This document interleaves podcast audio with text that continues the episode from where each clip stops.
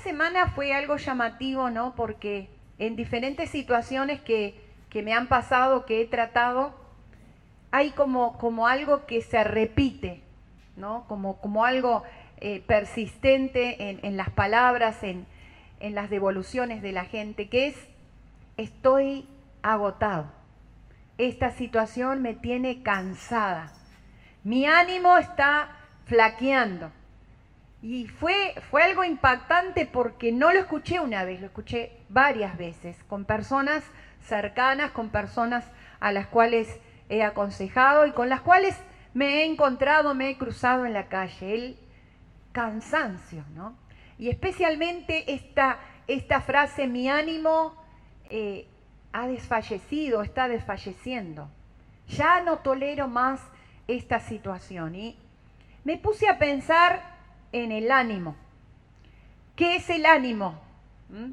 Porque es algo que debemos, con lo cual debemos trabajar en este tiempo. El ánimo. Eh, la palabra ánimo viene del latín animus y traducida al, al español, me pareció interesante, se traduce como soplo. Soplo, ¿no? Yo pensaba el soplo de vida, ¿no? Y las palabras que se asocian a ánimo son energía, esfuerzo, voluntad y valor. Pensando en estas palabras que se asocian con ánimo, entendía por qué en este tiempo escuchamos esas frases de no doy más, ya no tolero esta situación, ya no me quedan fuerzas, ya no me queda valor, estoy ¿no? Como ahí, desfalleciendo. El ánimo se diferencia del, del, temperamento y de la personalidad porque el ánimo tiene que ver con un estado que puede ser pasajero. Puede durar horas o puede durar días. Si acaso el ánimo persiste, ¿no? Eh, eh, persistimos en ese estado de ánimo, ya pasaría este, según lo que dicen los psicólogos, a hacer un humor persistente. Obviamente que según el carácter o la personalidad que tengamos, eh, hay diferentes ánimos que pueden ser característicos de esa personalidad, ¿no? Hay personas que viven con un ánimo, ¿no? Efusivo, este, potenciado, energético, podríamos decir, porque ya tienen una estructura de personalidad que los lleva a sentirse de esa manera. Y otros diferentes, ¿no? Eh, uno dice, pero esta persona vive apocado, sin fuerza, como desanimado, bueno, porque quizás tiene un temperamento o una personalidad que lo lleva a ese estado de ánimo. Eh, el estado de ánimo es eh, motivado por la eh, satisfacción o insatisfacción de las necesidades eh, que son eh, las necesidades principales de la vida, como por ejemplo las necesidades primarias que son el comer, el tomar agua, el ir al baño, el, todo lo que tiene que ver con la sexualidad. Esas cosas nos llevan a un estado de ánimo cambiante, ¿no? Piensan ustedes cuando pasaron mucho tiempo sin comer, ¿no? Uno dice, ya mi estado de ánimo cambió, porque necesito, necesito desesperadamente comer. Bueno, el estado de ánimo, por ejemplo, se modifica por estas eh, eh, necesidades. También hay otras necesidades, las necesidades relacionales ¿no? Hay situaciones en nuestra vida, situaciones de, nuestra vida familiar, nuestra vida conyugal, eh, nuestra vida laboral, todo lo que tiene que ver con los lugares con los cuales nos, en donde nos movemos, perdón, y con las personas con las cuales nos relacionamos, nuestro estado de ánimo puede cambiar.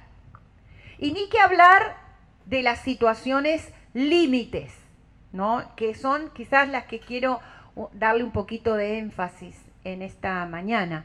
En esas situaciones donde realmente llegamos al borde de, nuestra, de nuestro soporte, aguante de nuestras, eh, bueno, de nuestros recursos, ¿no? Esas situaciones límites donde uno dice, desfallezco, donde uno dice, ya mis fuerzas no pueden más, donde ya no encuentro en mí las fuerzas necesarias para seguir. Entonces vienen algunas veces los desbordes, ¿no? Los desbordes emocionales, este, las locuras, las malas decisiones, las... Bueno, y quería, meditando en esto, quería, me encontré, ¿no? Porque realmente me encontré con algunos pasajes muy interesantes de personas que estuvieron en este límite, en, este, en esta situación de, de desborde donde, wow, ¿qué hago? Y vamos a Primera de Samuel, capítulo 30. Dice que David llegaba a una ciudad, a la, ciudad donde vivían sus familiares, donde estaban sus esposas, sus hijos, llegaba con un grupo de gente a esa ciudad ¿eh? después de, venir de un lugar, vamos a dejar los detalles, vamos a enfocarnos en lo que nos interesa. Llegó a esa ciudad y dice que encontró la ciudad quemada, destruido todo, y sus mujeres y sus hijos habían sido llevados cautivos por un enemigo que era bastante complicado, cruel. O sea que esas mujeres y esos niños podían correr peligro, pues los podían matar. Y no solamente sus mujeres y sus hijos, sino que toda eh, la familia de aquellos hombres que lo acompañaban a David, que estaban con él, eh, también habían perdido a sus familiares y habían encontrado que todas sus pertenencias estaban destruidas. David todavía no era un rey. David era una persona que estaba eh, luchando y tratando de alcanzar los propósitos de Dios en su vida, porque él todavía no había llegado al lugar y al estado para el cual había sido ungido. O sea que era una persona, digamos, vamos a hablarlo en términos que entendamos, era una persona común como vos y yo, que estaba tratando de salir adelante y de lograr cosas en su vida. Y le pasa esto. Llega determinado momento donde quizás él podría pensar, perdí todo, mis pertenencias mi familia, perdí todo. Aún que yo pensaba, a veces cuando uno tiene que sufrir lo de uno, llevar adelante lo de uno y después sufrir también por la pérdida de cosas de las familias que tenemos cercanas, que vemos el dolor de los que tenemos alrededor y también sufrimos por ellos. O sea, que era como una doble o triple, un triple dolor para David. Y quiero resaltar algunas cosas. Versículo 4. Dice, entonces David y la gente que con él estaba alzaron su voz y lloraron hasta que les faltaron las fuerzas para llorar. Yo creo que nos podemos identificar perfectamente con David y con aquella gente que estaba con él. ¿Cuántas veces en la vida hemos llorado hasta que nos faltaron las fuerzas? ¿No? Hemos nos hemos quizás desvanecido, nos hemos hasta caído al piso a llorar. Y, llamativo que dice, hasta le faltaron fuerzas para llorar. Y es verdad, porque a veces lloramos y, ya fue tanto el desborde de dolor que nos quedamos y decimos, ya, ya no tengo fuerzas ni para llorar. Así estaba David y así estaban las personas que rodeaban a David. O sea, ni siquiera había alguien con fuerzas suficientes, que había conservado lo suyo como para decir, David, yo te banco, yo estoy con vos. Mira, yo te doy fuerza, yo estoy bien, así que yo te voy a sostener, yo te voy a animar. No había nadie. Él estaba solo en su dolor y compartiendo su dolor con gente desesperada. ¿Te has sentido así alguna vez? ¿Has vivido una situación de desesperación, de dolor extremo, de decir, ¿qué hago? ¿Qué hago a no ser llorar? Así estaba David. Y dice, vamos a leer directamente en la Biblia, y David se angustió mucho porque el pueblo hablaba de apedrearlo, pues todo el pueblo estaba en amargura de alma. Versículo 6 esto, estoy. Cada uno por sus hijos y por sus hijas. Vamos a leer hasta ahí. Se le complicó más la situación, ¿no? Pensamos, bueno, ya era demasiado complicada, se le complicó más. Porque aún aquellas personas que estaban a su lado, aún aquellas personas que David había ayudado muchísimo, porque David, aquellos que estaban con David eran personas que habían sido beneficiadas por David, que habían recibido de David en el momento que lo necesitaron la ayuda eh, necesaria. Sin embargo, esas personas en el momento de dolor, ¿no? en el momento de desborde, aquellas personas reaccionaron de la manera que a veces también podemos ver esas reacciones, ¿no? En un momento de dolor, en un momento límite, en un momento donde la angustia te agarra, en vez de, reaccionar de, una manera positiva, estas personas necesitaban agarrarse con alguien, necesitaban agarrar su desborde emocional y volcarlo en una persona. ¿Te ha pasado? O ya sea que lo has hecho o lo has recibido. Nos ha pasado. Que decimos, pero encima te la agarrás conmigo. O sea, encima necesitas sacar tu dolor eh, en vez de solucionarlo, en vez de, de, tratar de buscar otra solución. No, necesitamos agarrarnos con alguien. Necesitamos, no sé, herir a alguien como querían estas personas, querían apedrear a David. David no tenía culpa de nada. David estaba en el mismo dolor que ellos. David estaba en la misma situación. David estaba tratando de ubicarse en que, ¿qué está pasando? Y esto lo tenemos que considerar en este tiempo, hermanos. Cuando viene la situación límite o cuando ya, ya la estamos viendo, ¿cuál es nuestra reacción? Todos estamos dolidos, todos estamos sufriendo, todos estamos en situaciones apremiantes. ¿Y yo cuál es mi reacción? ¿Atacar al otro? ¿Lastimar al otro? ¿Qué logramos? Hablaba con una persona en estos días y pensaba, ¿qué logramos atacando al otro? ¿Qué logramos dañando al otro? Hemos visto en estos días situaciones de desborde, donde personas por, por un simple incidente se ha bajado, ¿no? Con un mazo tratando de reventar y romper eh, autos y, pegarle a personas. Son personas que en medio de, de, el ánimo desbordado, lo primero que hacen, necesito agarrarme con alguien. A veces no son cosas físicas, a veces son palabras. A veces necesito sacar esa bronca de alguna manera. ¡Hey! Pensemos en esta mañana. Pensemos en la realidad del mundo, no solamente tu realidad, mi realidad, la realidad del mundo. Todos estamos viviendo momentos de dolor, de sufrimiento.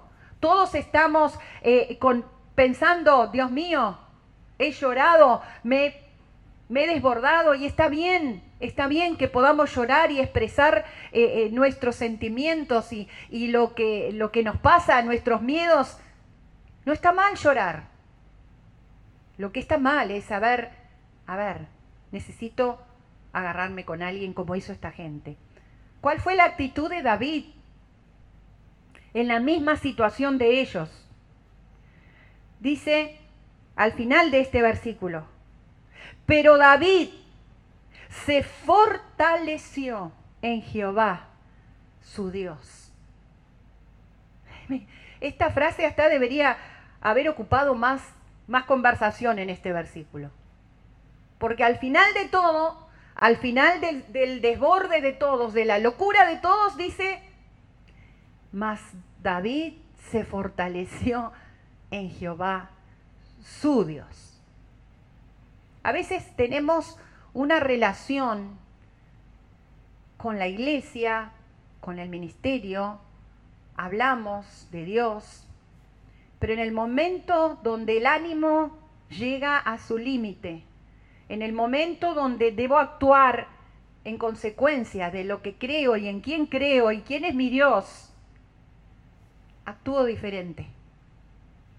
¿Mm? Reacciono diferente. ¿Mm? Salgo huyendo. Me agarro con alguien. Me debilito. Largo todo. Soy un incrédulo. Me desespero. Mas David se fortaleció en Jehová, su Dios. Cuando estamos con el ánimo al borde, más que nunca necesitamos reaccionar al apremio de ir a Dios y buscar sus fuerzas y buscar su fortaleza. Más que nunca. Porque es fácil decir, Dios es mi Dios y, y, si vienen mis enemigos y yo, Dios, bla, bla, bla. Pero el tema es, ¿y cuándo vienen? ¿Y cuando vienen tus enemigos? ¿Y cuando viene el enemigo y toca lo que amás y, Dios permite que pasen, sucedan cosas en tu vida de dolor y perdés a tus seres amados y, o tus seres amados están eh, viviendo situaciones de enfermedad, de dolor, de pérdida, donde solamente podés confiar en Dios para tus recursos económicos porque no hay de dónde sacar, no hay dónde conseguir. ¿En quién te fortaleces? ¿Cuál es tu fortaleza? Más David se fortaleció en Jehová su Dios. Seguía con angustia y sí, claro que sí. No era que era, ah, me voy a fortalecer en Dios, jajaja. No, él seguía con dolor, él seguía con angustia. Pero él dijo, si yo, si yo me separo de mi Dios, sucumbo. Ahí sí, y él hizo una segunda cosa que nos cuesta tanto hacer en el momento del desborde. Vamos a seguir leyendo. Versículo 8 dice, y David consultó a Jehová, diciendo, perseguiré a estos merodeadores, ¿los podré alcanzar? Y Jehová le dijo, síguelos porque ciertamente los alcanzarás y de cierto librarás a sus cautivos. Consulto. ¿Qué cosa más difícil es consultar las cosas cuando estamos en momentos de dificultad? Como digo, lo primero es reacciono, ataco, hablo, respondo, me enojo. David lloró se angustió, sufrió por la situación, pero se dio cuenta que le faltaba las fuerzas de Dios. Y en segundo lugar, consultó a Dios. Consultó a Dios. ¿Qué hago en este momento? ¿Qué hago? No respondo enseguida, no salgo como un loco, voy a agarrar mi espada y voy a matar a todos, y, o me quedo acá y sucumbo, hago mi tumba y me entierro, o me voy y me escondo porque van a venir por mí. David no reaccionó enseguida. ¿Cómo nos cuesta esto, hermanos? Frente al primer ataque del enemigo, frente al desborde de, mi angustia o de mi, de mi preocupación o de mi miedo, lo primero que hago, reacción inmediatamente. ¿Cuánto tiempo nos tomamos para consultar a Dios? ¿Cuánto tiempo nos tomamos? A veces yo veo que en este momento es como el apremio, ya, ya, ya, ya. Un momento. Vamos a orar, vamos a preguntarle a Dios y vamos a escucharlo. Vamos a escuchar qué quiere Dios, qué piensa Dios de esta situación, qué quiere Dios que hagamos, cómo quiere que nos movamos. A mí me, a veces a mí aún me aterra la inercia en este momento. Porque lo, lo, primero que hacemos también es paralizarnos. Me quedo, me paralizo, porque el enemigo me destruye, me lleva, me aprende. ¡Hey! ¿Qué piensa Dios de esta situación? De angustia, de desborde, de, dolor, de, temor, de ansiedad. ¿Qué piensa Dios? me encanta la respuesta de Dios. Tranquilo, David. Anda, anda con esos hombres que tenés, con esos, esos que te quieren apedrear, con esos y anda con esos. ¿Y sabes qué? Anda, David. que vos lo vas a poder rescatar. Vos vas a poder rescatar a esos cautivos. Yo pensaba también en este tiempo, cuántos cautivos que hay, ¿eh? cuántos cautivos de mentes que hay en este tiempo, cuántas personas que han sido eh, tomadas por el enemigo en sus mentes y están ahí encarcelados esperando que alguien los vaya a sacar de ese cautiverio, que alguien los vaya a rescatar, que alguien los vaya, le vaya a decir, se terminó, pero ¿qué hubiera pasado si David se hubiera quedado sin consultar a Dios? ¿Qué hubiera pasado si David se hubiera quedado en su dolor, en su desborde, en su ansiedad, en su angustia, en su locura? Hubiera agarrado la espada, hubiera empezado a, matar a que, eh, me querés pegar, yo te pego más porque soy David y porque maté a Goliat. ¿No? Ah, podemos pensar muchas resoluciones. Pero habían cautivos que necesitaban ser liberados, habían cautivos que necesitaban que alguien se acordara que estaban en una tierra enemiga. Y dice que David, ahí, con la aprobación de Dios, con la respuesta de Dios, ¿cuál es la respuesta que tenés para tu vida personal en este tiempo? Porque sabés que yo te aconsejo algo, no des un paso sin consultar a Dios. Porque esos pasos van a ser equivocados en este tiempo. Porque tenemos una neblina de frente. Estamos en medio de un desierto con una tormenta de arena. Si no tenemos la brújula de Dios, vamos a dar pasos equivocados. Dice que, que David con la aprobación de Dios siguió adelante con 400 hombres no, perdón, el versículo 9.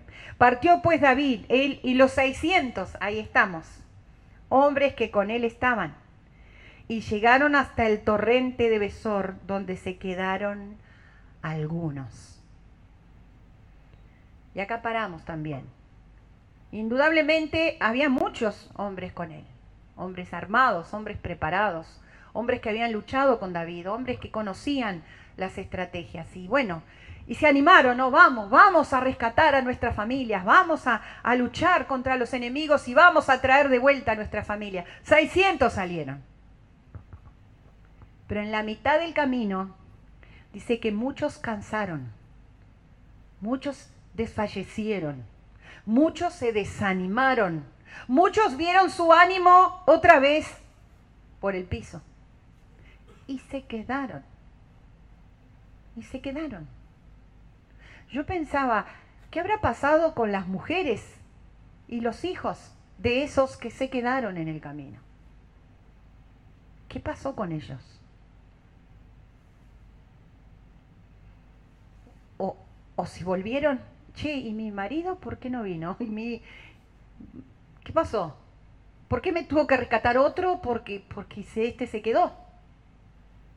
Dice que solamente siguieron 400 con David. Y yo veo que en este tiempo también hay muchos que se están quedando en el camino. Siguen creyendo en Dios. Siguen sabiendo que hay un Dios. Siguen predicando, quizás siguen hablando de Dios, siguen hasta cantando de Dios. Pero se están quedando en el camino. No están logrando ir a rescatar lo que el enemigo se ha robado en este tiempo, lo que el enemigo seguirá robándose y aún, aunque Dios nos dé la fuerza, aunque Dios nos da la palabra, sí, vayan, lo pueden hacer, cuentan conmigo, yo estoy ahí, se quedan en el camino, se quedan, porque no han logrado dominar ese estado de ánimo. Los estados de ánimos no son permanentes. Los estados de ánimos duran horas o duran días, pero si llega a, persistir un estado de ánimo ya este, se dice que es un humor no persistente, ya, ya, se instaló en la persona, ya no es un estado de, ánimo, pasa a ser algo como parte de la persona. Y yo pensaba, ¿qué, ¿Qué pasó con esta gente cuando, cuando la euforia, cuando no, esa, esa, no sé si está bien decir, esa pulsión de, de dolor, de que los llevaba a gritar, a llorar y a angustiarse, cuando todo eso pasó y se dieron cuenta que ellos podrían haber hecho otra cosa, que ellos podrían haber ido y podrían haber rescatado quizás a más gente y podrían haber ayudado a sus amigos, a, a sus compañeros. ¿Qué pasó con esa gente? Porque saben que, hermano, todos los estados de dificultad pasan. Pasan. ¿Cuántas, cuántas cosas hemos pasado en la vida, no? Dificultades, muchas cosas, y han pasado. Y acá estamos. El tema es cómo lo resolvemos y cuánto persistimos en poder resolver esos estados de ánimos de falta de fuerza, de, dificultad, de, necesidad. ¿Cómo lo resolvemos? La, Biblia cuenta que, después léalo, David va y, y logra con victoria, obviamente logra lo que Dios le había dicho, rescata y trae de vuelta a su familia, a sus mujeres y a todas las demás mujeres que habían sido, eh, mujeres y niños que habían sido llevados cautivos. Qué gran victoria, ¿no? Qué, qué gran victoria y real. Real. Para los que creemos realmente en que la palabra es verdad, sabemos que esto ocurrió realmente. ¿Por qué no puede ocurrir ahora? ¿Por qué no puede ocurrir ahora si Él es el mismo Dios? ¿Mm? Tú, eres, tú sigues siendo Dios, como decía la canción. Me encontré con otro pasaje de Lucas capítulo 8.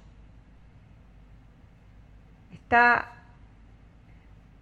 este, este pasaje, dice, la hija de Jairo y la mujer que tocó el manto de Jesús.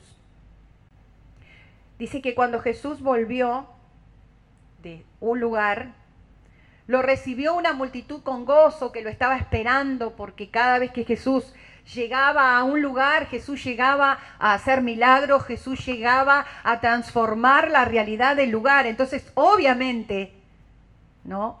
Cuando Jesús venía o anunciaba o decían, che, anda el maestro, todo el mundo lo esperaba, porque él cambiaba la realidad del lugar. Y ahí hay un punto también para considerar en esta mañana.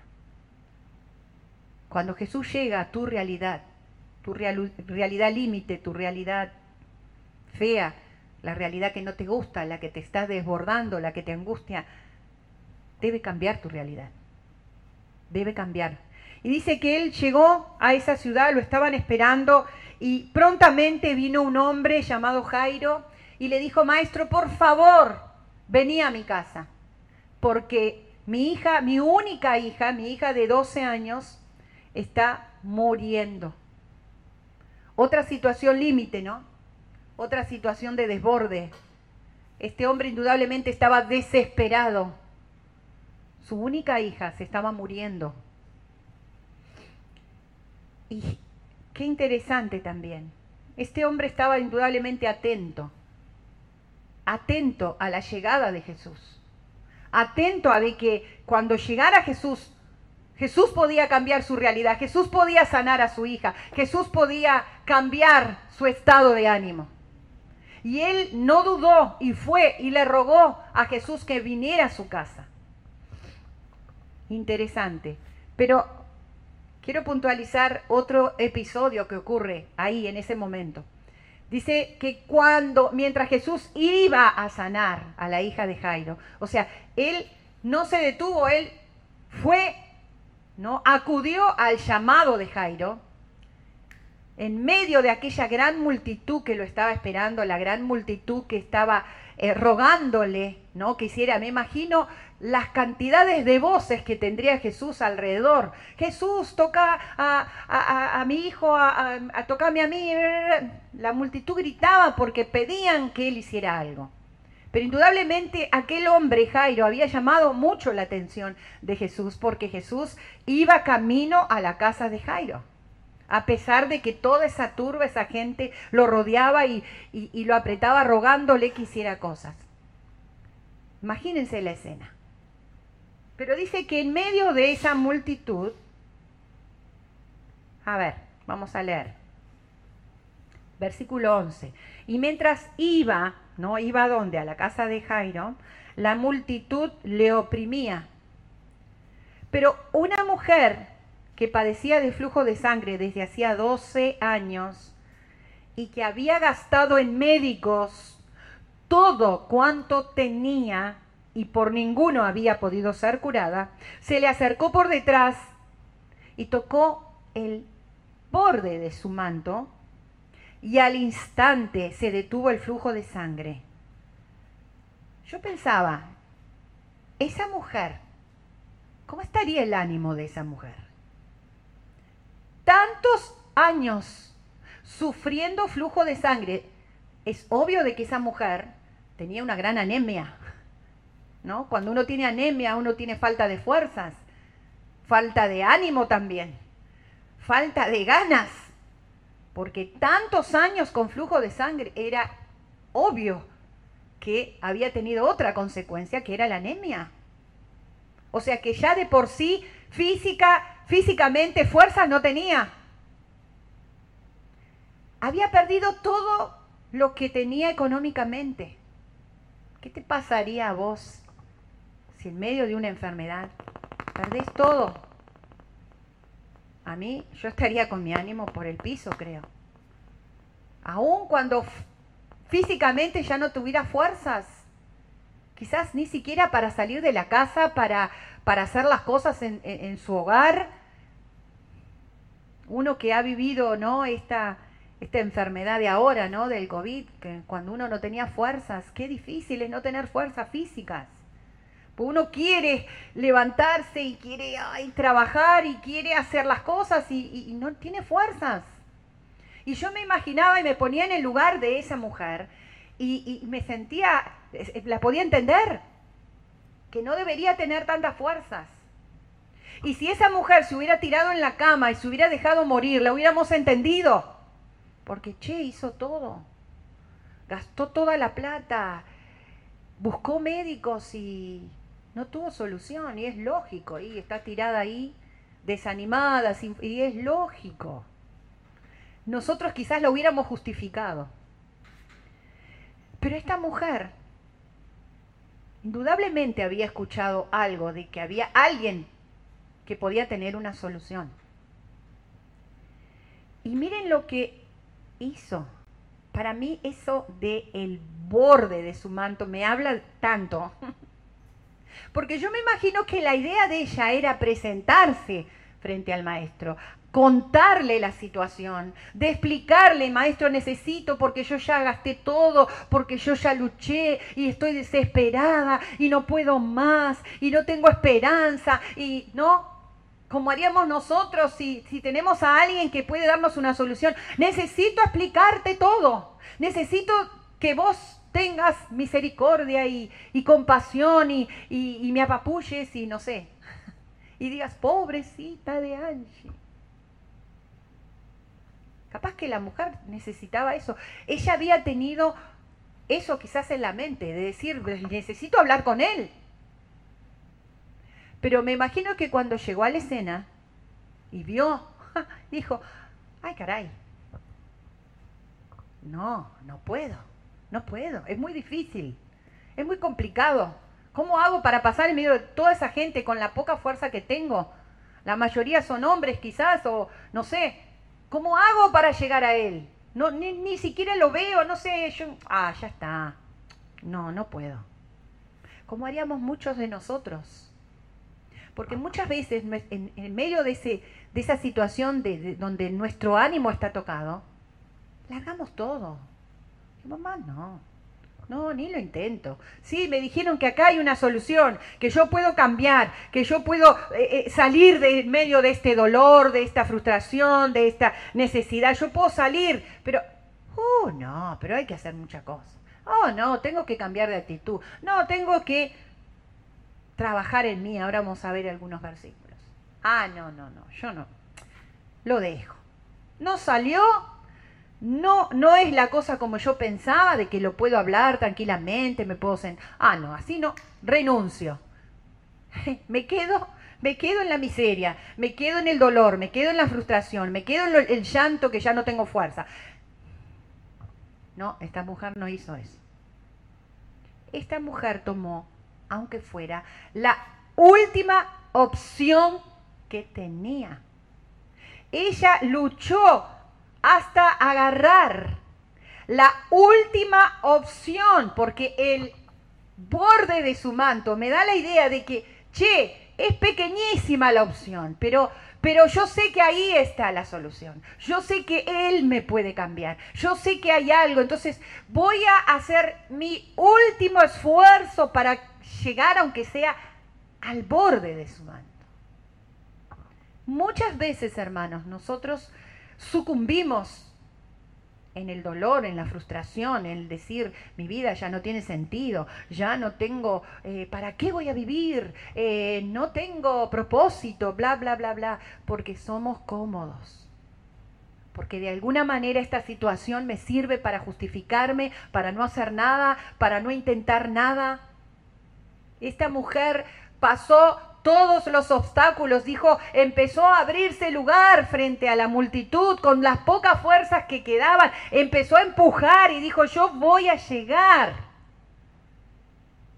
Y ahí ya, quizás sin fuerzas, sin, sin todo eso que necesitaba, tocó el borde de su manto y la Biblia dice, y al instante, y al instante, el flujo se detuvo. Y es interesante porque si después sigue leyendo Jesús dijo, ¿quién me tocó? Y dijo, ay maestro, ¿quién te va a tocar? Hay 200 mil personas acá tocándote. ¿Qué sabemos nosotros quién? No, dijo, porque poder salió de mí. Cuando nosotros, en medio del dolor real, no estamos desmereciendo el dolor o desmereciendo la, la realidad que vivimos y las situaciones que son de todo tipo, nuestro dolor es real. Pero cuando nosotros aún en medio del dolor, en medio de, la, de, los miedos naturales, de, de las preguntas, de, lo que vivimos, hacemos el esfuerzo por ir al único que tiene la respuesta para nuestra situación, cualquiera sea ella, en cualquier tiempo, en cualquier nombre que le pongas el único que tiene la solución. Si nosotros pasamos por todos los obstáculos que se nos están presentando, porque Dios está permitiendo que se nos presenten los obstáculos, a ver, ¿dónde estoy dispuesto a llegar? ¿Cuánto estoy dispuesto a arriesgar? ¿Hasta cuándo o hasta dónde estoy dispuesto a caminar con temor que quizás la turba me, me aplaste, me empujen, quizás me lastimen, porque esa mujer estaba débil, como nosotros estamos débiles, débiles y vulnerables a todo lo que está pasando. Pero dice que Jesús sintió que cuando le tocaron el borde de su vestido salió poder por más pequeño que sea el esfuerzo que hagas, pequeño, no pequeño porque no quieras hacer otro esfuerzo, sino pequeño porque sea el último recurso, porque es el último aliento que te queda, la última fuerza, la última posibilidad. Poder va a salir de él para cambiar tu realidad. Poder va a salir de él. Amén. No sé cuántos lo creen de los que me escuchan. Pero, como dijimos, creo que el domingo pasado, me parece, decido creerle a Dios. ¿Se acuerdan los decidos que hablamos? Yo decido creerle a Dios. Yo decido estar en el lugar que Dios quiere que esté. Y Dios me va a cubrir y Dios me va a responder y poder va a salir de Él para resolver mi situación. Voy a leer algunos versículos. Tesalonicenses 5:11 dice, por lo cual, anímense unos a otros y edifíquense unos a otros. Lo voy a leer, Es como, es como algo que no, no es, che, si quieren, si tenés gana, si estás bien, si estás animado, si tenés fe. No, dice, por lo cual, y, ese por lo cual es, che, en todo lo que estamos viviendo, anímense unos a otros, edifíquense unos a otros. Y acá me gusta cómo termina, así como, como lo hacéis. Ageo 2.4, ahora, esfuérzate y, y, pone tu nombre acá. Acá hay nombres que quizás no conoces y no sabes ni quiénes eran o, quizás sí, pero, ah, pero ahora esfuérzate, no sé, Angie, los que me miran, ¿no? los que están afuera, a ver, Sara, Yolanda, Blanca, eh, Estela, David, todos los que me miran, ahí, y pone tu nombre. Esfuérzate. Esfuérzate tú también. ¿No? Javi, todos los que ahí están. Esfuérzate. Y esforzaos todos vosotros, pueblos de la tierra, declara el Señor, y trabajad, porque yo estoy con vosotros dice el Señor. Declara el Señor de los ejércitos. El levantar el ánimo, levantar o, tener fuerza, ¿se acuerdan las palabras relacionadas con ánimo? Fuerza, voluntad, deseo. Levantar eso requiere trabajo. Requiere que yo, ¿no?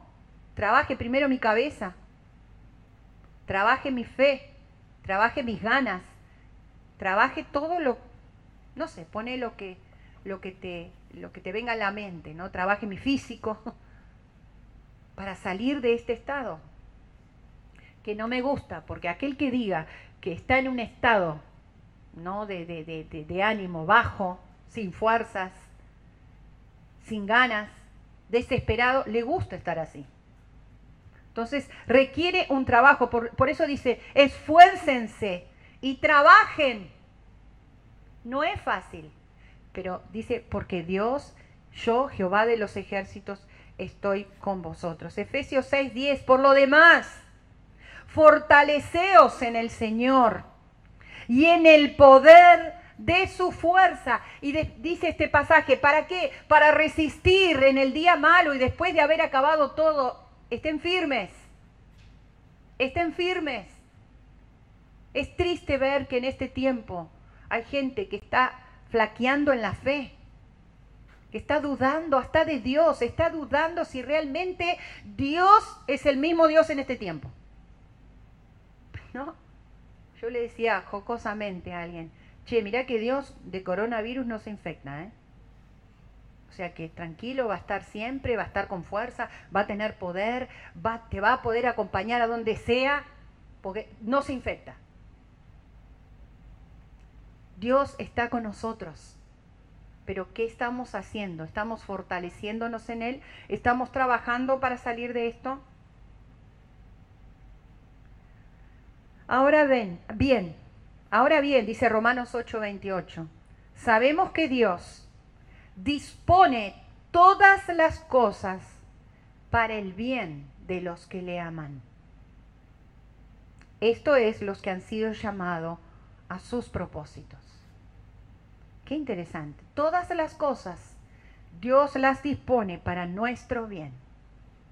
Y a veces nos olvidamos de esto. No es que Dios va a mandar algo negativo, algo que te destruya, que te enferme, que te... para nada. No, Dios no va a hacer eso, porque Dios es amor. Y todas las cosas Dios las dispone para bien a los que lo amamos. Por lo tanto, hermanos, esfuércense más todavía cuando ven que aquel día se acerca. Esfuércense más todavía por asegurarse del llamado de Dios, que fue quien los eligió. Si hacen estas cosas, no van a caer jamás. Si hacen qué? Si se esfuerzan más por asegurarse del llamado de Dios, no van a caer jamás. Y se le abrirán de par en par las puertas del reino eterno de nuestro Señor y Salvador Jesucristo. Segunda de Pedro 1 del 10 al 11. ¿Cómo está tu ánimo en este tiempo? ¿Sos uno de los que decís, ya no puedo más, ya no tolero más esta situación, ya no podemos seguir más? Si te encontrás así, bueno, hay momentos, hay, realidades, hay situaciones que nos hacen sentir así. Quizás has llorado, has clamado, quizás estás esperando la respuesta a una petición que hace años que la estás pidiendo y no, no llega. Esforzate, seguí clamando, seguí intentando, seguí trabajando en tu vida. Me viene ahora a la mente el pasaje de, de aquella viuda que iba al juez y rogaba y rogaba y el juez decía, vaya, qué molesta que es, ¿no? Eso lo contó Jesús. Pero un día fue tan molesta que le dijo, bueno, está bien, concédanle la petición.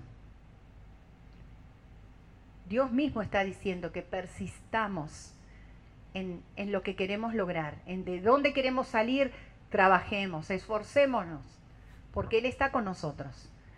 Saquemos fuerza de sus fuerzas, de su poder, y no de las, de las cosas que escuchamos o vemos.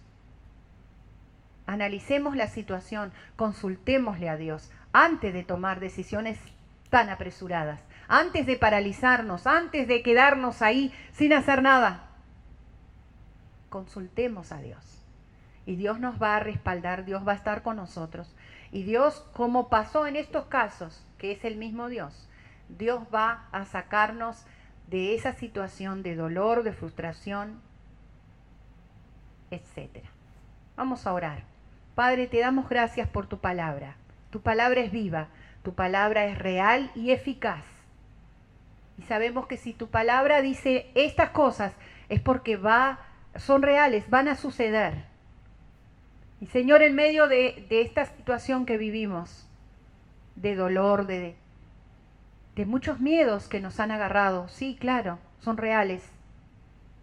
Queremos acudir a ti, Señor. Queremos en cada resolución a tomar, queremos consultarte. Queremos ser personas eh, que podamos estar bien paradas como hijos tuyos. Personas que tengamos palabra para animar a otros, no para derribarlos, no para darles más miedo, más temor, sino que tengamos palabra para animar y esforzar al que está caído, al que está desesperanzado. Que aún en medio del dolor tengamos la fuerza para rescatar a los que están en prisión, que el enemigo los ha atado, los ha eh, eh, llevado cautivos y hoy viven en situaciones de depresión, quizás muchos con intentos de suicidio, quizás muchos ahí pensando que ya todo está perdido. Danos las fuerzas, aún viviendo estas situaciones, para ir y rescatarlos y decirles que hay esperanza, que pueden estar en ti seguros, pueden prosperar, pueden mirar al futuro, como dice tu palabra, mirar al futuro y saber que hay una esperanza.